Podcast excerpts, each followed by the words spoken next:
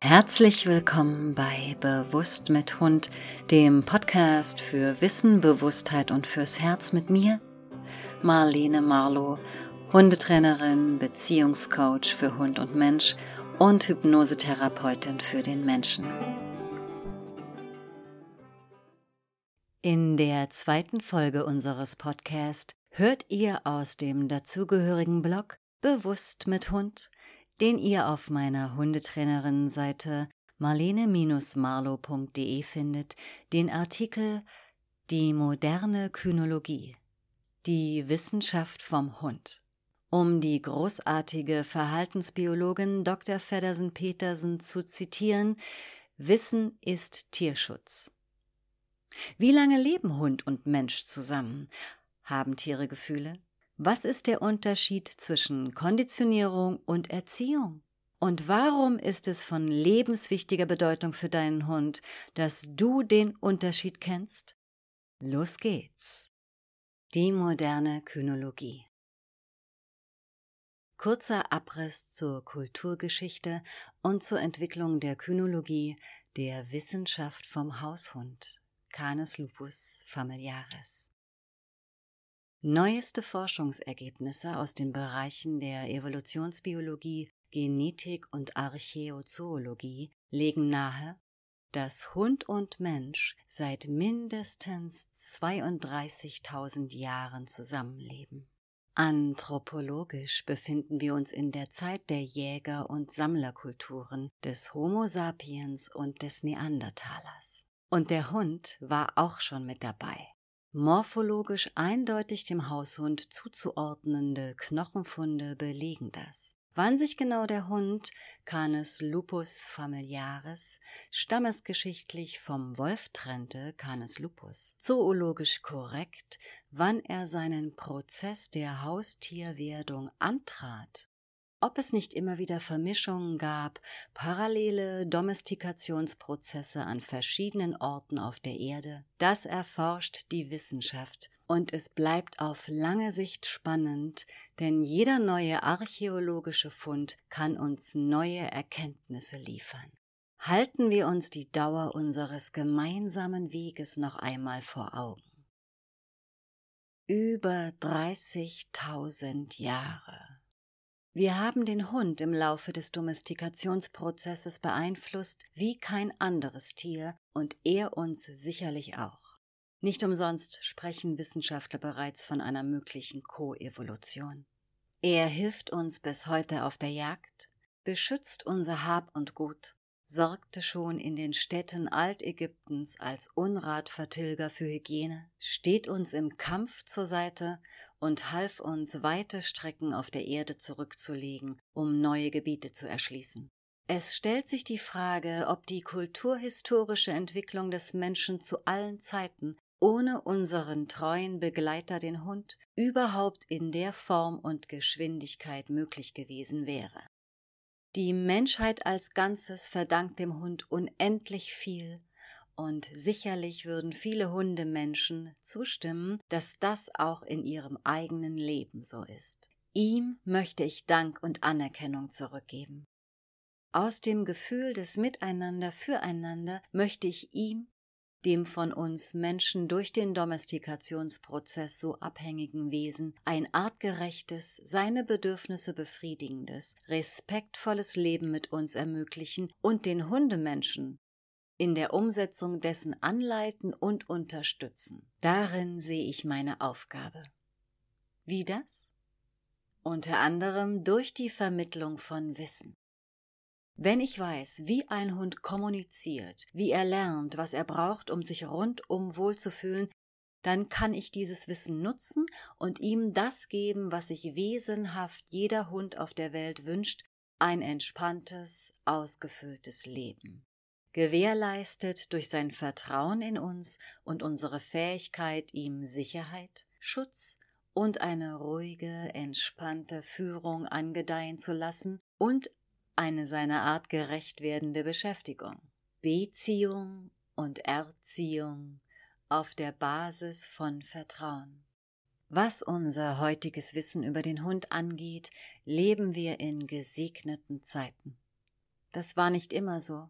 Die Art, wie sich die Wissenschaft heute mit dem Haushund beschäftigt, setzt eine lange wissenschaftstheoretische Entwicklung voraus mit einem Paradigmenwechsel, welcher seit rund 20 Jahren beginnt, Früchte zu tragen.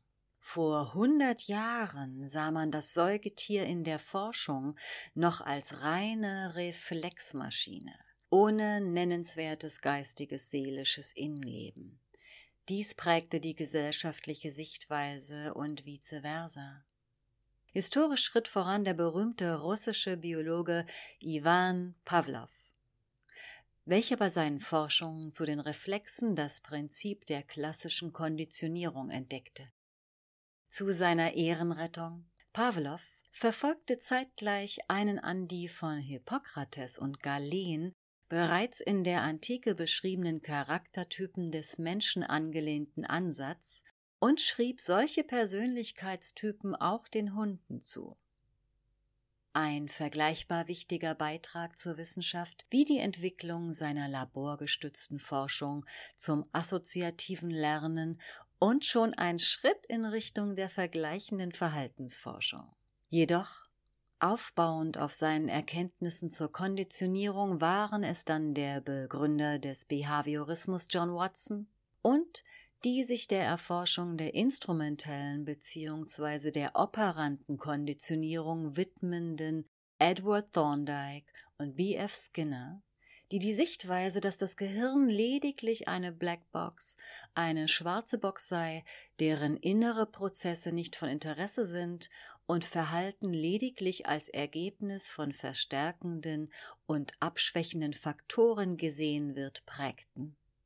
Ohne ihren Beitrag zur Erweiterung des Wissens über Lernformen hier der Konditionierungslehre in Abrede zu stellen, ist es ein Segen für uns Hundeliebende heute, dass sich parallel dazu bereits die damals noch Tierpsychologie, heute Ethologie, die vergleichende Verhaltensforschung genannte Wissenschaft entwickelte, die dem Tier und somit auch dem Hund einen ganz anderen Stellenwert einräumt.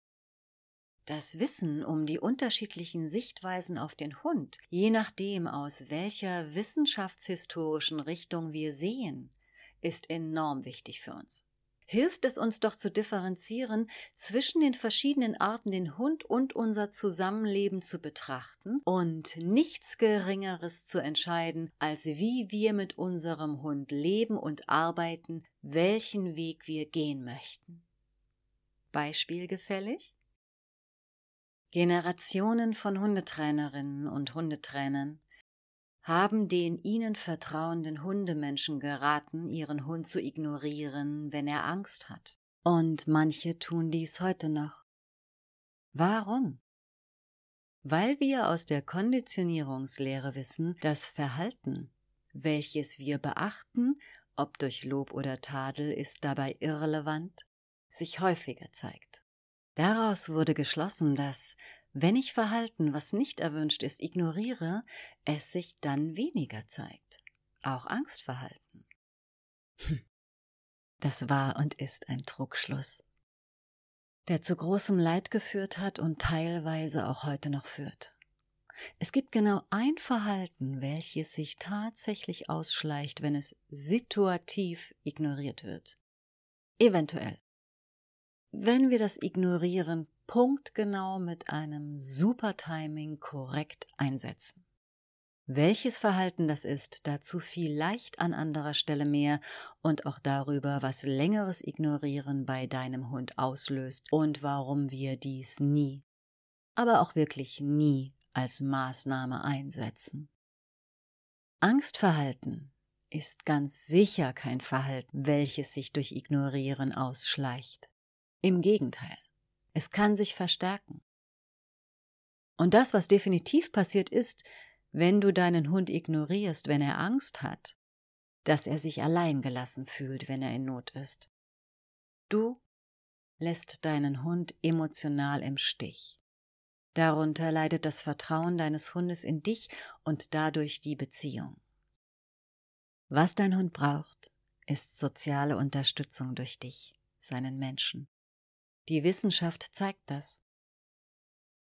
Verhaltensbiologische Studien belegen, dass das Stresslevel schneller sinkt, verifizierbar durch den Abbau des Cortisolspiegels im Speichel, das Sinken der Herzrate und vielem mehr.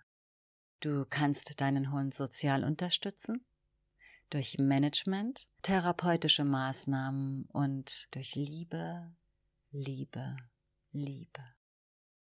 Ignorieren ist keine Option. Mit der Änderung der Sichtweise auf den Hund, beflügelt durch die Forschung, hat sich dankenswerterweise auch die Art der Forschung gewandelt und nicht zuletzt ist die gesellschaftliche Sichtweise im Wandel. Weg vom Hund als Objekt hin zum Subjekt als denkendes, fühlendes Wesen.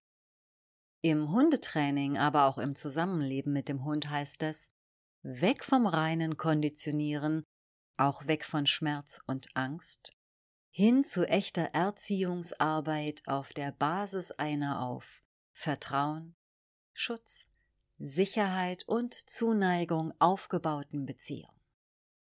Die moderne Wissenschaft räumt auf mit alter Sichtweise auf Wolf und Hund, und Mythen im Hundetraining haben ein Ende.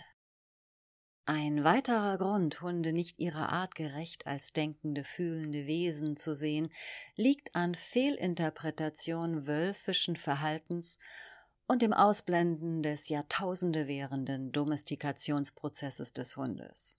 Dies führt bis heute zu aversiver Hundedressur, aversivem Hundetraining und aversivem Umgang mit dem Hund.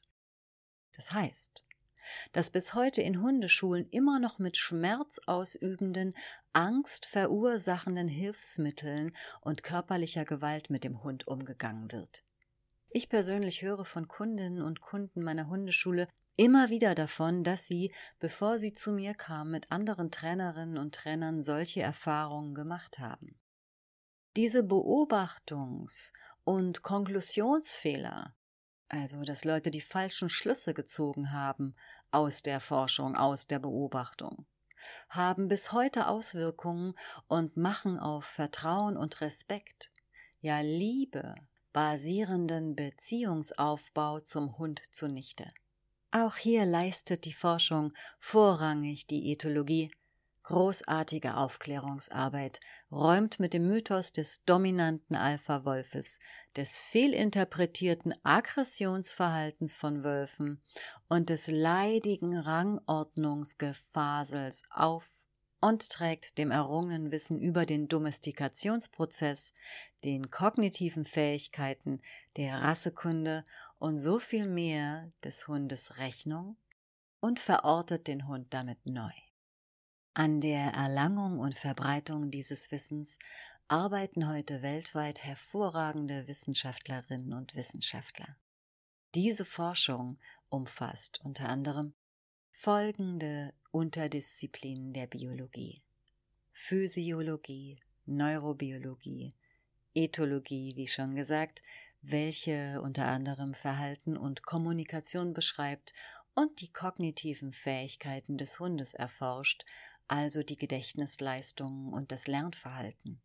Evolution und Stammesgeschichte, Forschung zur Koevolution von Hund und Mensch, Domestikationsprozess und Rassekunde, Tiermedizin selbstverständlich und einiges mehr. Nicht zuletzt die Forschung hinsichtlich des Gefühlslebens der Tiere auch auf neurologischer Ebene. Natürlich haben sie Gefühle, Dennoch ist Forschung wirklich wichtig. Wenn du voller Empathie bist und von vornherein liebevoll mit jedem Wesen umgehst, erübrigt sich dann Forschung nicht. Nein. Damit erreichen wir leider nicht alle Menschen, denn nicht jeder oder jeder trägt diese Empathie in sich. Mehr dazu im Artikel Ein Triptychon warum Wissen, Empathie und Intuition die heilige Dreifaltigkeit im Zusammenleben mit dem Hund ist und mit jedem anderen Wesen auf dem Planeten oder über Bewusstheit, Liebe und Bauchgefühl. Was uns die Forschung in jedem Fall bieten kann, ist die beziehbare Größe zu sein, die es uns ermöglicht, anhand Daten und Fakten echten Tierschutz zu leisten. Diese handfesten Argumente sind nicht wegzudiskutieren und bilden zum Beispiel auch die Grundlage unserer weltweiten Tierschutzgesetze. Wissenschaft kann dazu beitragen, ein für alle Seiten zufriedenstellendes Leben zu ermöglichen, indem sie aufklärt. Warum kann ein Hund nicht lernen unter Schmerz, Stress und Angst? Die Antwort gibt die Neurobiologie. Warum wird zeitlebens das Wesen früh kastrierter Hunde juvenil bleiben? Werden verschiedene kognitive und andere Reifungsprozesse ausbleiben? Die Antwort geben Endokrinologie, die Wissenschaft, die sich mit den hormonellen Prozessen im Körper beschäftigt, und die Neurobiologie. Warum ist Schwanzwedeln nicht gleich Schwanzwedeln? Und was sagt es dem anderen Hund, wenn sein Gegenüber rechtsseitig oder linksseitig wedelt? Die Antwort geben die Ethologie und Ergebnisse aus der Kognitionsforschung. Warum ist es unabdingbar wichtig zu wissen, für welche Hunderasse ich mich entscheide?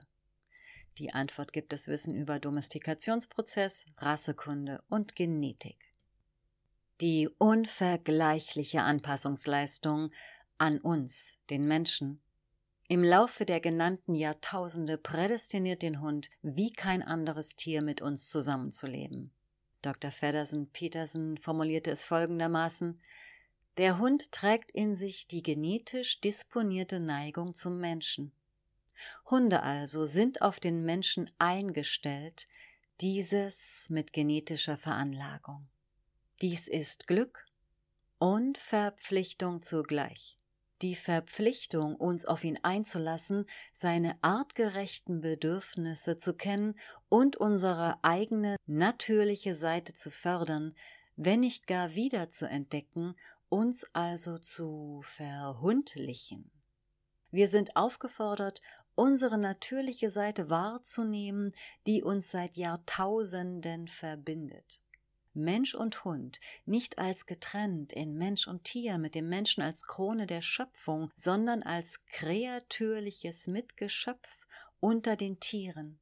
Eine Sichtweise, die sich unter Biologen schon durchgesetzt hat und sich in deren Bezeichnung für Tiere als im Englischen Non-Human Animals, im Deutschen nichtmenschliche Tiere wiederfindet und zumindest in diesem Sinne in der biologischen Nomenklatur die Sicht auf den Menschen gerade rückt und damit den Weg bereitet, dies auch im ethisch-moralischen Sinne zu tun. Der Mensch nicht als den Tieren übergeordnet, sondern als ein weiteres Tier auf diesem Planeten, den wir uns mit allen anderen Tieren teilen zumindest sprachlich ein erster Schritt in Richtung des Einläutens eines Endes des Anthropozentrismus. Die Sichtweise, die den Menschen in den Mittelpunkt stellt. Die Sichtweise auf den Hund hat sich gewandelt, auch für diejenigen, die mit Hunden arbeiten. Weg vom reinen Konditionieren, obwohl wir auch dieses selbstverständlich noch für uns nutzen, hin zur Beziehungsarbeit es ist meine Aufgabe, das Wissen darüber weiterzugeben, ganz praktisch nutzbar für Hund und Mensch individuell, für ein harmonisches Zusammenleben. Mögen alle Wesen glücklich sein.